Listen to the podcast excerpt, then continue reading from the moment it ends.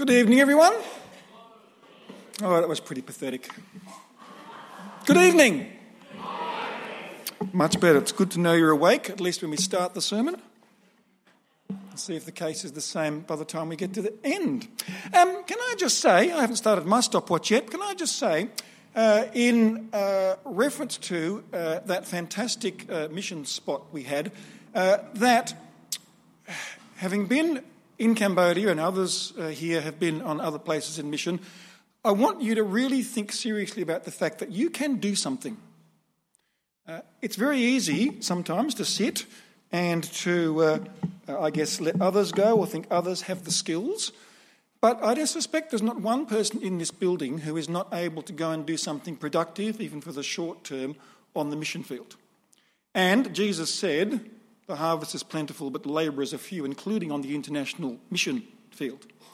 Uh, while I'm on this, I won't let this roll go too long. Um, you may not recognise this, but you, as a collective group of people in Australia, are in the era of world history where you are the most educated, best trained, richest people in the history of the planet. That means you have skills, especially in a country like Australia, which you can take all over the place. And if you choose to use them for the gospel and for mission, that would be brilliant. Absolutely brilliant.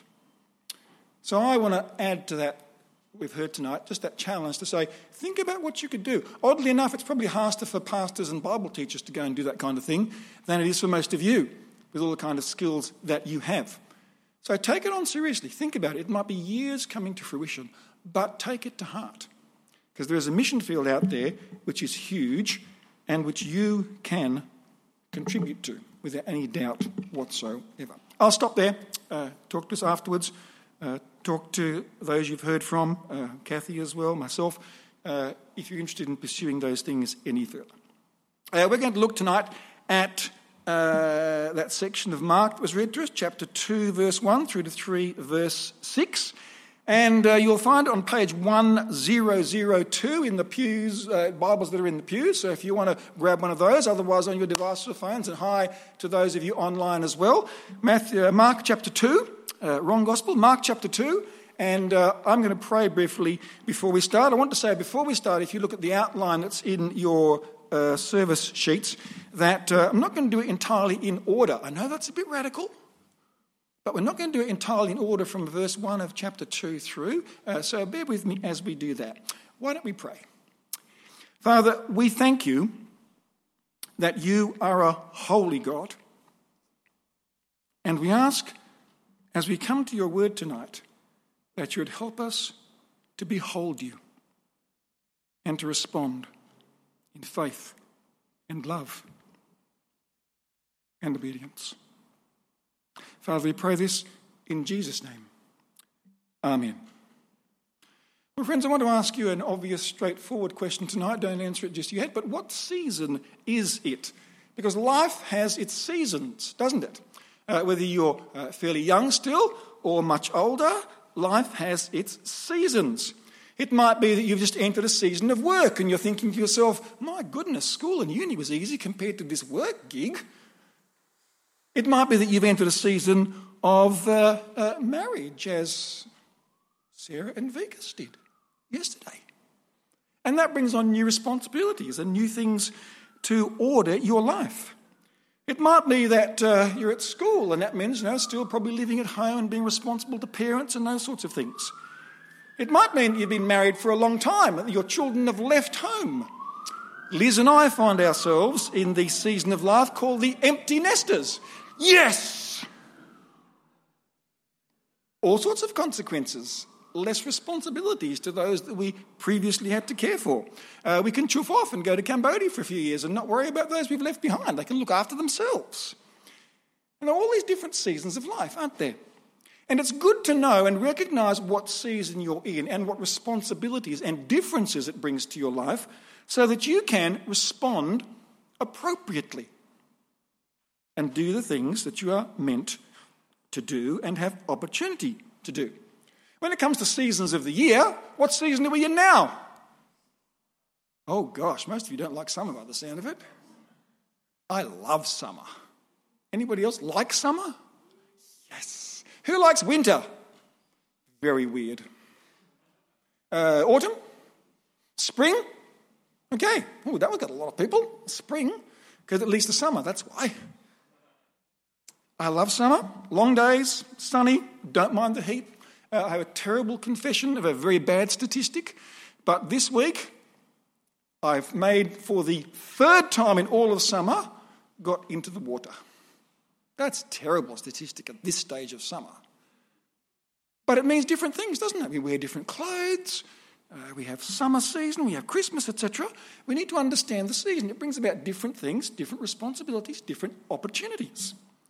And part of the problem in Jesus' day was that as he came as the bringer of the new covenant, the good news of the gospel, the salvation of God that's come to humankind in him, is that many people, including his contemporaries, did not understand the season, did not understand that they were now in a new situation where the Messiah had come and that they had to deal with him appropriately as Lord. That's what we see in some of these passages tonight, these five examples of stories from the mission or the ministry of Jesus. First of all, I want to uh, ask us to understand the season. We didn't read, I think, uh, verses 18 to 22 about fasting and feasting and about new cloth and wineskins and so on. But what it's saying here in this section is that Jesus has come and it's now a time of celebration.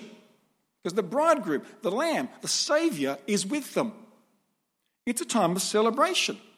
Uh, he's uh, making this comment in response to uh, the fact that people have asked him, Why do not you and your disciples fast like John's and the Pharisees' disciples do? The Pharisees, the religious leaders, had turned fasting into some kind of special, ritualistic, over the top, twice a week thing when it was actually technically required, as I understand it, once a year. And fasting is a good thing to do, but it had become such a routine ritual that the doing of the thing was more important than the reason for the thing, which was to show sorrow and repentance to God and as an act of cleansing to recommit to serving the Heavenly Father. And so these very religious people fasted twice a week and were very critical of those who didn't because it didn't fit their religious set of rules. And sometimes we have traditions, don't we, as Christians, which we look down on others if they don't do the same way. Have you ever noticed that? Uh, there are many around the world who would critique and criticise us for doing communion or the Lord's Supper the way we've done tonight. There are many around the world which we in this diocese would probably critique for doing it other ways, depending on the focus and so on. And the problem is that so often we make the traditions that we've developed, which can be good traditions, into being such important things that we think the tradition is more important than the truth that goes behind them. One example why some people might think that this was not an appropriate Lord's Supper is because, not so much the gluten free bread, but the wine with no alcohol. Some people would think the only way you can do it properly is with wine that's alcoholic. Other people would think that when Jesus turned water into wine, it wasn't actually alcoholic wine, and it's inappropriate to have alcoholic wine. Now, when you have those arguments, we've actually lost the picture about what the Lord's Supper is about, haven't we? It's about remembering that Jesus died for us and that he gave his body and his blood so that we could have forgiveness of sins. And the Pharisees have lost any idea about what it means to actually serve God. They're going through the motions. They ask this question about fasting. And Jesus says, No, we've got a new season for new things. He gives the example about sewing a patch of unshrunk cloth on an old garment or about putting new wine into old wineskins. What's he talking about when he says those things? He's saying there's a new season, there are appropriate things to do. So, what's inappropriate would be to put a patch of unshrunk cloth on an old garment because the old garment has been washed and the cloth of the old garment has shrunk. Now, we find this a bit hard to understand because we buy things that are pre shrunk and all those sorts of things and we don't care. And when they need patching, we throw them away. We don't patch them. But they used to do that kind of thing. And if you put a piece of new cloth on an old garment which had already shrunk, and you washed it, the new cloth would shrink. And because the old cloth that it had been sewn onto to patch up was already shrunk, the shrinking of the new cloth would tear it further.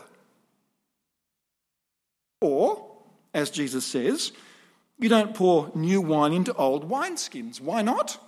Well, you pour new wine into new wineskins because as the wine ferments and produces gases, etc., it expands the skin in which the gases are produced. And because the skin is new and flexible, it expands. So, what do you think happens if you put new wine into old wineskins, which is expanded and stiff and brittle? It bursts. You lose the wineskin and you lose the wine. Jesus is saying that's inappropriate. You put new wine into new wineskins, you put new cloth on old cloth, or on new cloth. You don't put new cloth on old cloth. You have to do what's appropriate given the situation. Because these are new days, Jesus is saying. Something new is happening with the arrival of Jesus on the scene. It's time for change and for rejoicing. Just as it's inappropriate to be uh, uh going through uh, uh, rather than the feasting, to be fasting when you're having a wedding celebration. Because the fasting brought with it that kind of somberness about thinking about our sins, etc. That's inappropriate at a wedding feast, at a reception, isn't it? It's party time. No, something new is here, and it's time for changing and rejoicing because of Jesus. Because Jesus is the one who's come to bring something new, as the doctor with a new treatment, a treatment for the sickness of sin. And so Jesus, verses 13 to 17, is the doctor who comes to call Levi. Levi, we've just heard, is Matthew. Matthew of the Gospels, Matthew's Gospel. Jesus is again teaching. You can see here where he's teaching. Uh, up around Capernaum, the uh, uh, northwest side of the Sea of Galilee. Did a lot of his ministry around there and uh, he's teaching around there. And when he calls the disciples, it's probably somewhere near there uh, on the shore when he calls them. And he's come along and he's found Levi, this tax collector. And he calls Levi to come and follow him. And Levi goes.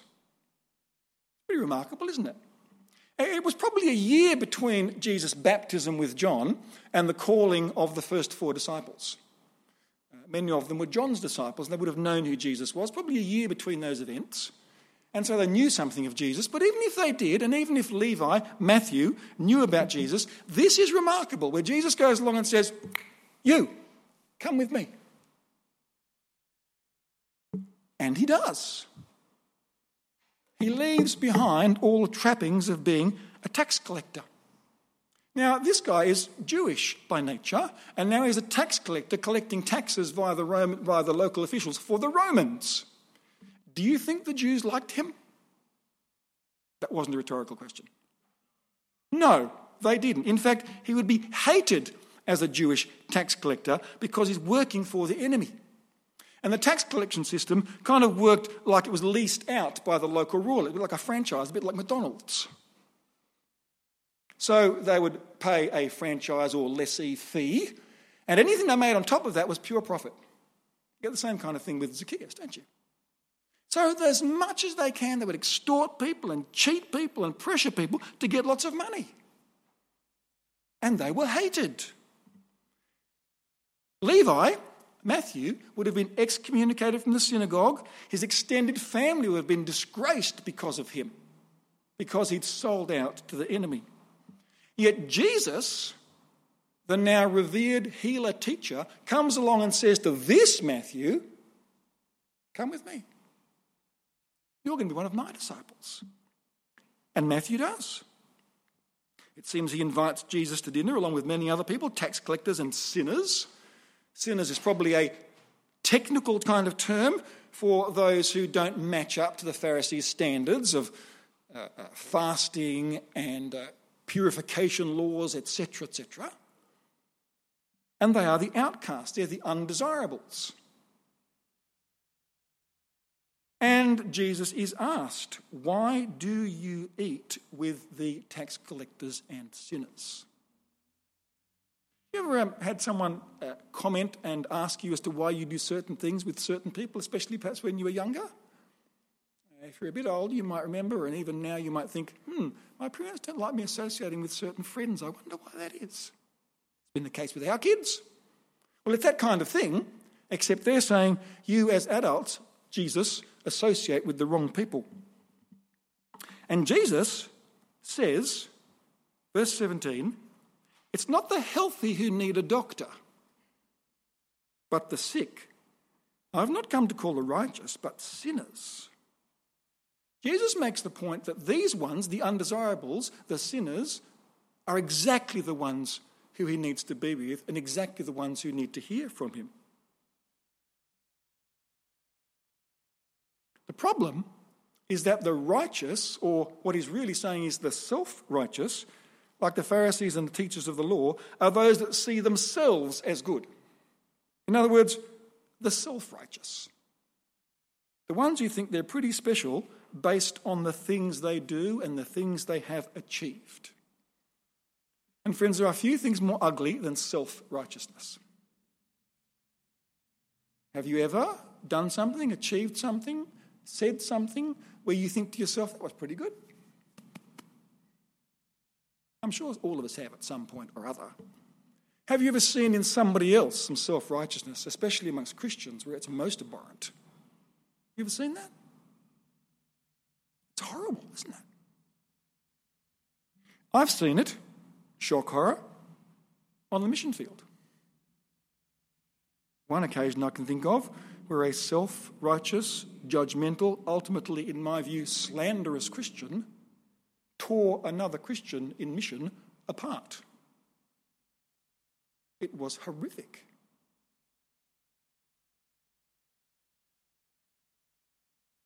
No, Jesus recognizes that these people are self righteous and that they don't want to hear the gospel. And he says, So I'm going to those that do, that understand their need the sinners, the tax collectors, not the religious ones.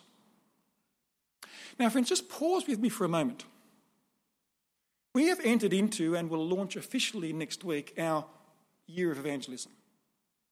We're focusing especially on reaching out to those who need to hear the good news of Jesus. And if you're tonight visiting with us or you're online visiting with us tonight and you know that you haven't yet made a response of faith and giving your life and devotion to Jesus as your Lord and Saviour, then welcome. It's great to have you here.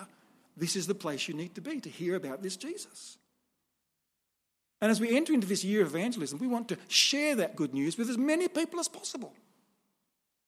In some respects, and this is not a critique because we do need to challenge ourselves to things like years of evangelism, but in some respects, it's ridiculous that we have a year of evangelism, isn't it?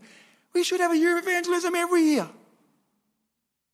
And I think that's what we're trying to do. We're trying to say, let's make sure we focus on what we're meant to be doing. But as we do that, what will we come into contact with? We will come into contact, from my observation, with normal, everyday Australians who think they're pretty good. Would you agree with me on that? I actually think they've, on the whole, got things okay. I've heard lots of times the kind of comment, yeah, me and God are mates. It's all good. I'm not too bad, don't get things too wrong most of the time. I pay my taxes, or most of them. I don't rip off work, well, not more than anybody else does. You know, I don't speed very often. It's only by a little bit.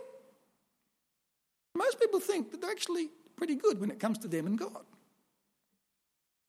And that says to us that in this year of evangelism that we need to pray. Because it is God by His Spirit that changes the hearts and minds of people to understand their need for the good news of Jesus. So this year, along with seeking to reach out practically to those around us, you need to pray like mad for family and friends and colleagues who aren't Christians because it's God's work by His Spirit to draw them to Himself and open their spiritual eyes as we share the gospel. Because just as in Jesus' day, people often don't think they need saving, but they do. Everything about this picture of Jesus going to dinner with Levi, Matthew, tax collectors, and sinners points to the fact that there is a need for and an availability of forgiveness in Christ. They know they're the outcast in need of a doctor. Tradition won't save them, as good as some traditions are. They need something new and fundamentally different. And that's what this section has been saying. There's something new in Jesus, something new needs to happen. Listen up to what Jesus is now bringing. Because Jesus is a different kind of doctor. We saw it so well in that very well known section from chapter 2, verses 1 to 12, didn't we? About the healing of the paralytic lowered down through the roof by his mates. I wonder if you ever tried to picture this scene, especially if you're the house owner. You with me on the house owner? Sitting there listening to Jesus, presumably, and going, What? Guys, stop digging a hole in my roof. What are you doing? You sometimes wonder if it might even have put Jesus off. Guys, I'm trying to preach. No, probably didn't because he took the opportunity, as he is perfect to be able to do, and turned it into a healing and a conversion. He says to the guy, Your sins are forgiven. Why? Because as they couldn't get into the house, they've taken him presumably up the stairs on the side, a Middle Eastern house, to the flat roof, dug a hole, lowered him down, and Jesus has seen their faith. Jesus has recognized these guys will do anything to get to me because they know what I'm about. And they know I can heal their friend. And he says to the guy on the stretcher, Your sins are forgiven. He doesn't say be healed, not yet anyway. Your sins are forgiven. He's a different kind of doctor, isn't he? Heals sins as well as healing people physically, and that without an operation. An awesome guy.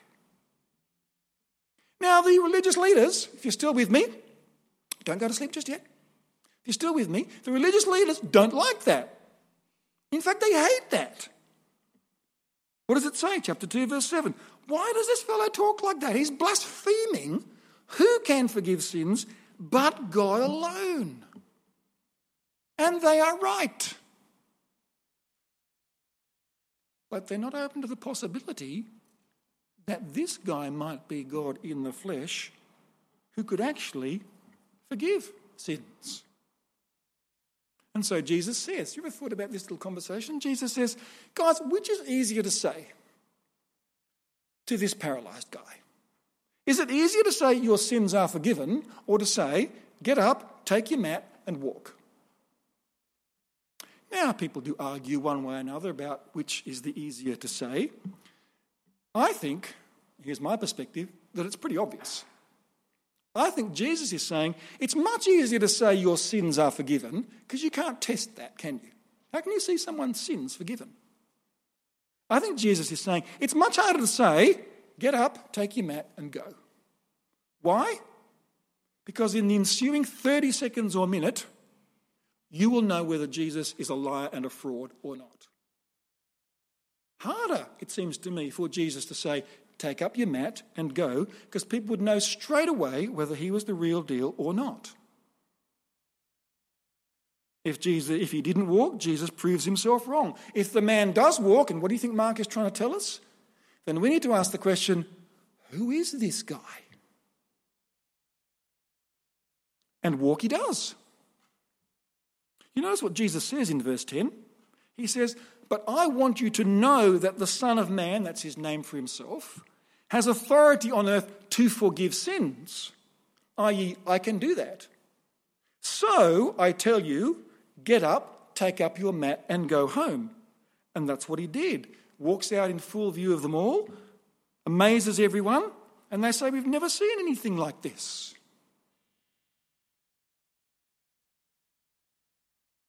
Again, I think it's good when you read the Bible to imagine the scene. Can you imagine being there and seeing that happen? Just try and put yourself in the picture. I've never seen a healing like this. Some of you may have. I've heard of many miracles, including healings, but I've never seen one myself like this. And honestly, I think I would love to.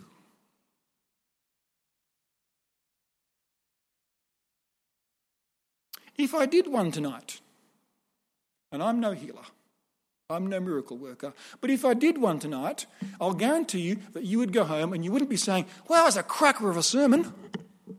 That was awesome. Some really good points he made there, something to think about. What would you be going home saying? You think, did you see what happened tonight? So and so couldn't walk, or they had a broken arm, or whatever, and they went home healed. Causes a stir, doesn't it? And they're impressive, these miracles.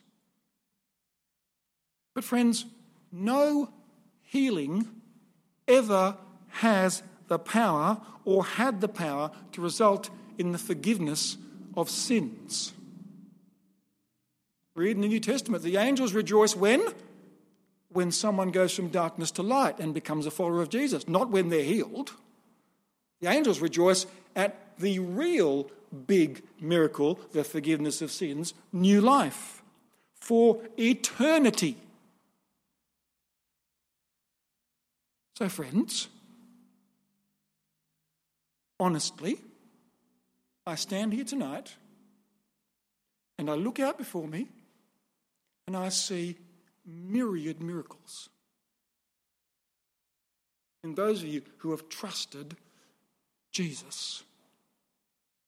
Because your eternal destiny in that trust has been changed by the only one who could do it, Jesus, in his death and resurrection, and the application of that as we trust in him to forgive us. And it doesn't look very impressive. Don't want to be rude to you, but you look like a pretty ordinary bunch of people to me. Maybe even subordinate. No, no, no, you look very ordinary to me. But as a group of those in the kingdom, everyone who has trusted in Jesus is a bona fide eternal miracle. A miracle that required the death of our Lord and his resurrection to achieve. Which is the greater? We'd love to see the impressive stuff, but which is the greater? It's the coming to new life, from death to life, from the kingdom of darkness to the kingdom of light. That's the greater miracle. And Jesus is the new kind of doctor who can do both. Because he's the king over everything. The last section of the part that we read, chapter 2, 23 to 3 6, all happens on Sabbath days. And the Sabbath is the issue. Because Jesus did things that the Pharisees, the religious leaders, thought were illegal according to their tradition on the Sabbath. The Sabbath, by the way, for them was Saturday. We celebrate, if you like, Christians have a Sabbath on Sunday. That's why we meet on Sunday for church. And what happened? Well, there's two incidents. We're told about it there in 223 and following. The disciples are walking through the grain field, plucking heads of grain, and uh, the, the uh, Pharisees go, Oh, that's work. You're, you're reaping a harvest. That's work. Naughty. And then, a different Sabbath, Jesus is at the synagogue, it seems, and the man with the shriveled hand is there, and Jesus heals him. And they say, That's work. Can't do that. And Jesus says, What is lawful on the Sabbath? To do good or to do evil? To save life or to kill? Because he recognizes their evil, self righteous, arrogant, judgmental intent. Because the Sabbath is meant to be a holy day that is set aside for particular use, set aside for rest from our regular work, to refresh, to recreate. That's where we get recreation from. Recreate. And it's meant to be a blessing, physically and spiritually, to refresh. That's why we do church on Sunday. I hope you go home spiritually refreshed rather than just exhausted. And it's because God tells us to take a day off. Isn't that cool? Our employers and everybody else would say, earn more money, do this, do that, work more. God says, have a day off. And most of us aren't very good at that. Take a day off. And Jesus is critiqued for doing these works of good for people on the Sabbath. And what does he say when he answers their criticism? He says, The Sabbath was made for man, for mankind, for humans, not humans for the Sabbath. In other words, don't make the ritual or the intent of it secondary. Make the ritual secondary. Don't live for that. The principle is that it's there for our good and that we are to recognize, as Jesus says, that the Son of Man is Lord even of the Sabbath. He's the Lord, the King over all things. He's making a claim to deity, as he does through the Gospels, a claim to be God. He's being intentionally provocative. He does that all the way through the Gospels. And he's saying the kingdom of God is now revealed in me in this new thing. Focused on Jesus is the kingdom of God. He's the Lord, the boss, the king of everything. The Pharisees have no idea. But I finish with this to ask you if you have an idea who Jesus is. What is your season? Because since Jesus died and rose again, the season of human history has been the season in which to recognize who Jesus is and respond to him, whether it's a year of evangelism or any other year in faith, and to share that news with those around us. Do you know the season? Have you trusted in Jesus? I take it most of us here tonight have, whether you're here or whether you're online. If you haven't, this is the perfect place to be because you're with friends and hearing people who can talk to you about that because this is the most important thing to change your eternal destiny by trusting Jesus.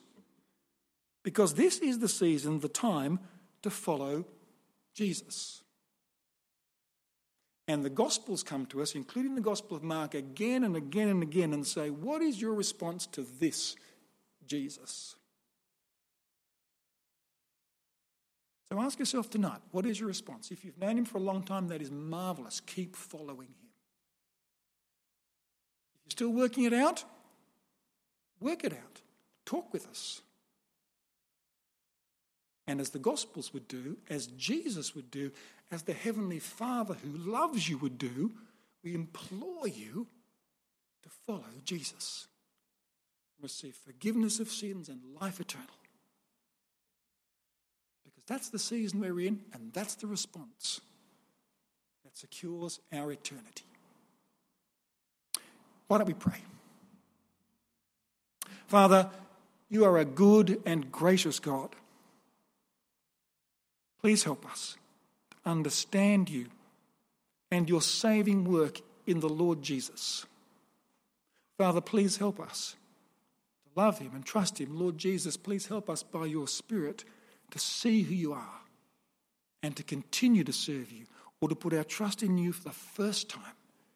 We might know that life and that enduring, eternal miracle of sins forgiven and friendship with you. Father, we do pray this in Jesus' name. Amen.